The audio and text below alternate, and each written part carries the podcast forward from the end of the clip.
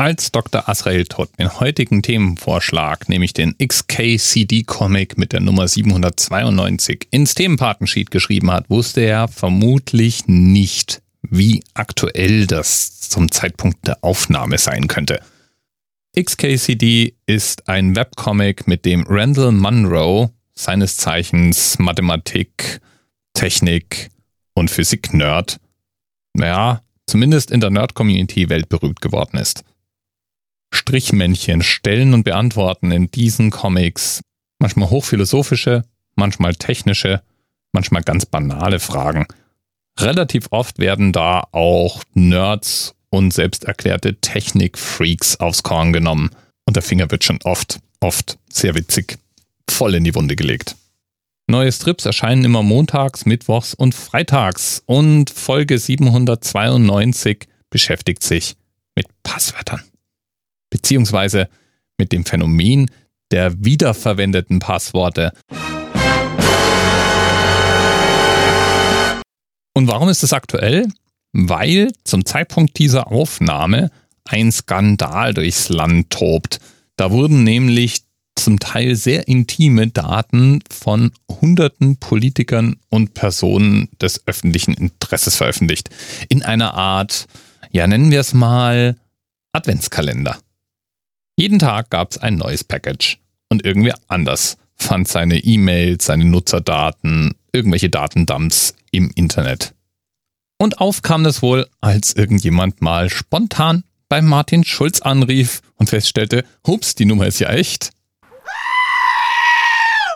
Schnell wurde da von Hackerangriffen geredet. Der größte Hackerangriff in der Geschichte des Bundestags sei das wohl gewesen.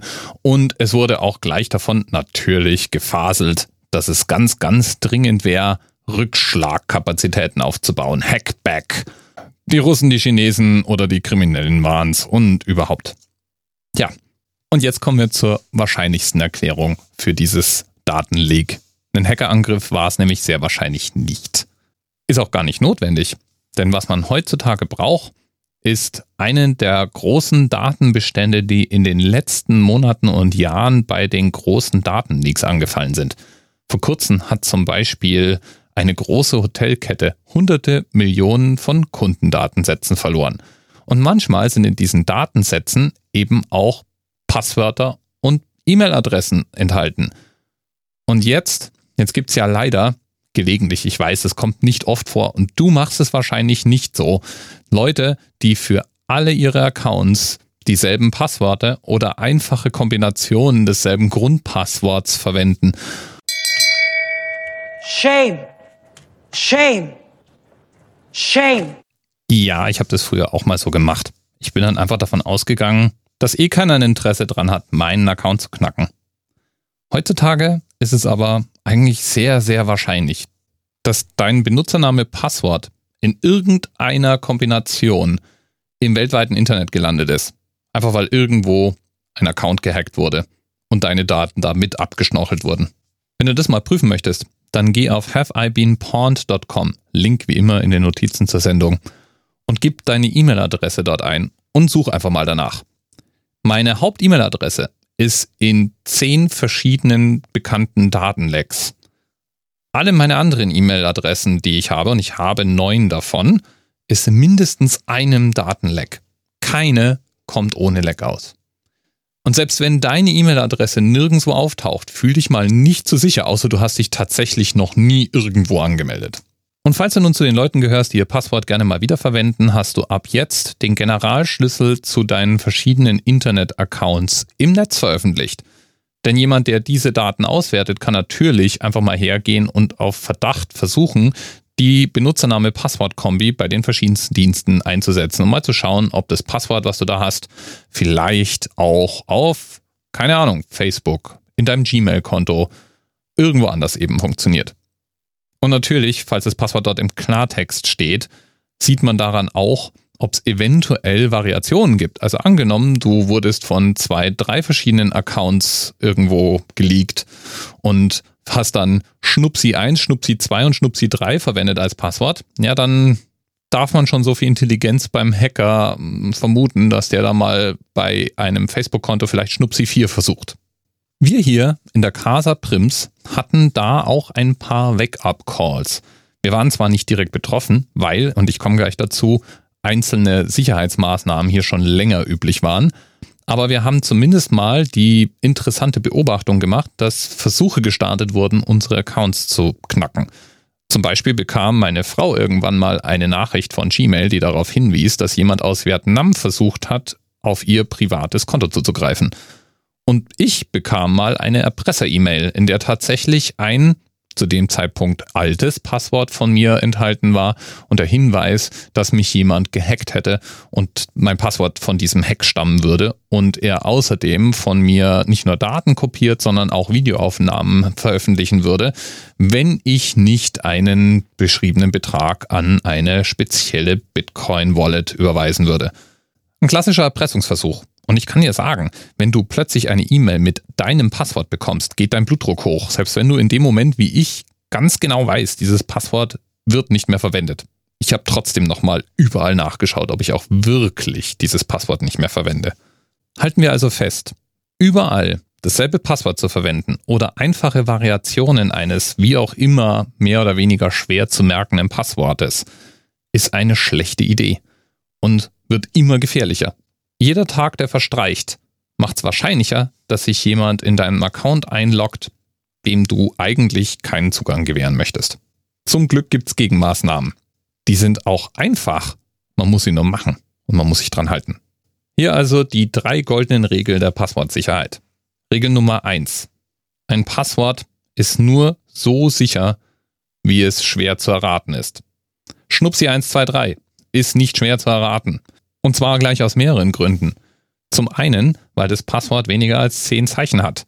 Zum anderen, weil es nur aus Buchstaben und Zahlen besteht. Und das lässt sich automatisiert sehr, sehr schnell durchprobieren. Also, erste Regel, Passwörter müssen kompliziert sein. Wenn du sie dir einfach merken kannst, dann sind sie wahrscheinlich nicht kompliziert genug. Tut mir echt leid. Aber es gibt Abhilfe. Das ist nämlich die gute Nachricht. Du musst dir diese Passworte inzwischen nicht mehr merken. Da komme ich gleich nochmal drauf in Schritt 2. Wir bleiben nochmal bei 1. Passwörter müssen kompliziert sein. Was sind komplizierte Passwörter? Naja, möglichst lange Passwörter und Passwörter mit möglichst verschiedenen Arten von Zeichen. Großbuchstaben, Kleinbuchstaben, Sonderzeichen, Zahlen.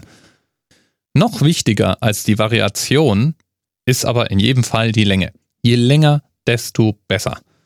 Lieber hat man nur ein Sonderzeichen und eine Zahl Dafür aber mehr als 20 Zeichen als ein super kryptisches Passwort, das nur sechs Zeichen lang ist. Früher, als ich mir Passworte noch selber merken musste, habe ich deswegen Passworte meistens aus Sätzen gebildet. Das heißt, ich habe buchstäblich einen Satz hingeschrieben. Und je absurder der Satz, desto besser. Aber das Wichtige war eben, dass er lang war. Die Sonderzeichen, ja, das waren die Satzzeichen, die ich verwendet habe. Und irgendwo habe ich dann halt noch eine Zahl oder zwei eingebaut. Aber im Grunde wenn man einen langen Satz hinschreibt, ist man eigentlich schon auf der sicheren Seite. Heute sind meine Passworte lang und kryptisch. Und warum? Weil ich mir die nicht mehr merke. Und damit sind wir bei Regel Nummer zwei. Verwende einen Passwortmanager. Passwortmanager, das sind kleine Stücke Software, die dir das Abspeichern und das Neugenerieren von Passworten abnehmen. Inzwischen sind die auch nach und nach in den neueren Browsern integriert. Apple-Benutzer zum Beispiel finden einen Passwortmanager in Safari und Chrome-Benutzer finden einen in Chrome. Das ist die Funktion, die der Browser anbietet, einfach ein Passwort zu erzeugen und das ist dieser Dialog, der hochpoppt, der dich fragt, ob er das speichern darf. Was passiert dann? Das Ganze wird verschlüsselt in einem eigenen Bereich im Browser abgelegt. Oder wenn man eine eigene Applikation dafür verwendet, wie ich zum Beispiel LastPass oder auch sehr beliebt das OnePassword, dann eben in der Datenbank dieser Applikation. Diese Passworte sind in der Regel lang, sie sind kryptisch und sie werden eben verschlüsselt abgespeichert. Und immer dann, wenn eine Website oder eine Anwendung nach diesem Passwort verlangt, kramt der Passwortmanager das Passwort raus und fügt es ein. Ich muss es mir also nicht merken und es werden für jede Anmeldung eben neue Passworte generiert, wenn ich das möchte. Ich persönlich merke mir tatsächlich nicht eines meiner Passworte mehr. Naja, das stimmt nicht ganz. Ein Passwort, das habe ich mir nach wie vor gemerkt. Das ist ein relativ langer Satz tatsächlich. Das ist nämlich das Passwort zu meinem Passwortmanager. Mein LastPass braucht eben auch eine Anmeldung. An meinem Handy funktioniert das biometrisch, also über meinen Fingerabdruck. aber wenn der aus irgendeinem Grund eben nicht zur Verfügung steht, dann muss ich mich eben hin und wieder auch mal anmelden können und da tippel ich dann eben meinen etwas längeren Satz ein. Aber ansonsten wird alles andere für mich automatisch gemacht. Jedes neue Passwort, das verlangt wird, wird vom LastPass eingefügt. Jede Passwortanmeldung wird von LastPass durchgeführt. Und weil LastPass eben auf Handys genauso wie im Browser, genauso wie am Computer funktioniert, wandern diese Passworte auch überall dorthin, wo meine Geräte sind. Das heißt, ich melde mich einmal am PC an und in Zukunft kann ich das eben mit demselben Passwort auch von meinem Handy aus. Um es also mal ganz konkret zu sagen, verwende einen Passwortmanager. Ja, das ist unbequemer als überall Schnupsi 123 einzutippen und das seit immer schon auswendig zu wissen. Aber es ist so viel sicherer. Und tatsächlich LastPass war der Grund, warum ich bei dem Erpressungsversuch nach wie vor ganz entspannt sein konnte. Denn ich konnte in LastPass nicht mehr nachschlagen, welche Passworte ich verwende. Ich wusste auch, dass es überall ein anderes sein würde. Das heißt, selbst wenn dieses eine Passwort an irgendeiner Stelle immer noch verwendet würde, ja, selbst dann wäre ich noch einigermaßen entspannt gewesen. Regel Nummer eins also, wenn du ein Passwort anlegen musst und du musst es dir vielleicht selber merken, weil du nicht die Möglichkeit zu einem Passwortmanager hast oder irgendeinen Grund, ihn nicht zu benutzen, dann mach ein langes, kompliziertes Passwort daraus. Länge schlägt Komplexität. Je länger, desto sicherer. Regel Nummer zwei. Eigentlich gibt es keinen Grund, keinen Passwortmanager zu verwenden. Verwende einen Passwortmanager.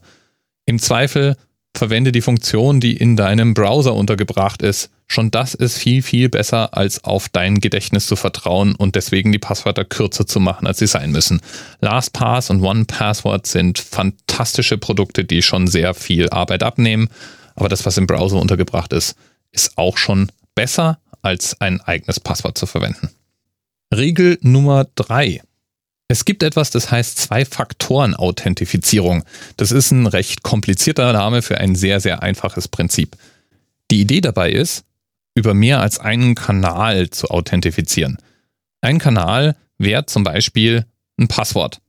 Ein weiterer Kanal ist zum Beispiel eine Chipkarte oder dein Telefon. Letzteres ist in der Praxis der meistbenutzte Kanal. Das bedeutet, wenn du Zwei-Faktoren-Authentifizierung einschaltest, dann fragt der Dienst im Zweifel bei dem zweiten Authentifizierungskanal an. Wenn du also zum Beispiel dich auf Facebook anmeldest und dabei ein neues Gerät verwendest, dann wird dir eine SMS an die von dir hinterlegte Telefonnummer geschickt mit einem Code, den du zusätzlich eintippen musst. Et voilà, nicht nur die Authentifizierung über dein Passwort, sondern eben ein zweiter Faktor, nämlich der Beweis, dass du dein Handy hast. Denn wie hättest du sonst diese SMS bekommen können? Alle wichtigen Dienste bieten inzwischen Zwei-Faktoren-Authentifizierung an. Und alle wichtigen Dienste melden, dass ihre Benutzer kaum bereit sind, das einzuschalten, weil sie alle irgendwie das Gefühl haben, Dinge werden jetzt umständlicher. Das stimmt aber nicht. Nichts wird umständlicher. Solltest du tatsächlich irgendwann mal deine Telefonnummer wechseln, gibt es in den meisten dieser Dienste sehr einfache Methoden, um das abzufangen. Im Normalfall ist es ein zusätzlicher Check, der dich vielleicht zwei, drei Sekunden, vielleicht mal fünf Sekunden zusätzliche Zeit kostet und einfach mal verhindert, dass dein Account übernommen wird. Also Tipp Nummer drei. Schalte die Zwei-Faktoren-Authentifizierung ein. Jeder wichtige Dienst hat die und die sollte auch, wenn sie da ist, benutzt werden. Und wenn du diese drei Sachen machst, also Passwörter, die du schreibst, möglichst lang machen, einen Passwortmanager benutzen und Zwei-Faktoren-Authentifizierung einschalten, dann kann eigentlich auch niemand mehr an deine Daten. Oder zumindest nicht mehr an alle. Und schon gar nicht kann jemand durch ein irgendwo im Netz auftretendes Datenleak auf andere deiner Dienste zugreifen. Lieben Dank nochmal an Dr. Asrael Todt für den Hinweis auf den XKCD-Comic mit der Nummer 792. Links zu den erwähnten Programmen der Webseite Have I Been Pawned und dem Comic natürlich wie immer in den Notizen zur Sendung. Bis bald. TMRS 10, 9, 8. The experience of 47 individual medical officers. Was hier über die Geheimzahl der Illuminaten steht. Und die 23. Und die 5. Wieso die 5? Die 5 ist die Quersumme von der 23.